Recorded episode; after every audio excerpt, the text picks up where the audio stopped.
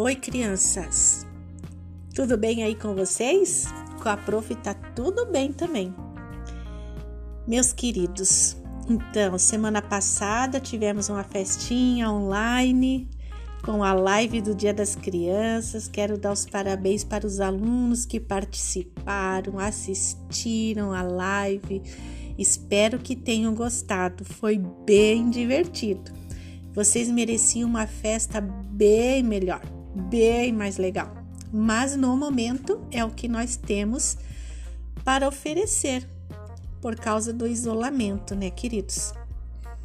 Mas assim que retornar, tenho certeza que vocês vão ser muito bem agraciados com uma festa bem legal no próximo Dia das Crianças, tá bom? Primeiro ano.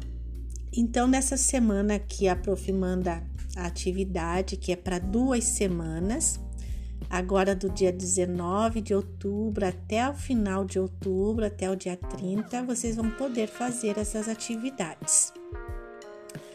Nós vamos trabalhar um pouquinho sobre o cuidado com o meio ambiente.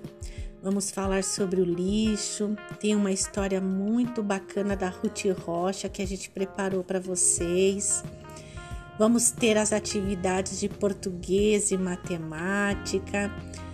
Nós terminamos em português as nossas sílabas com as vogais A, E, I, O, U.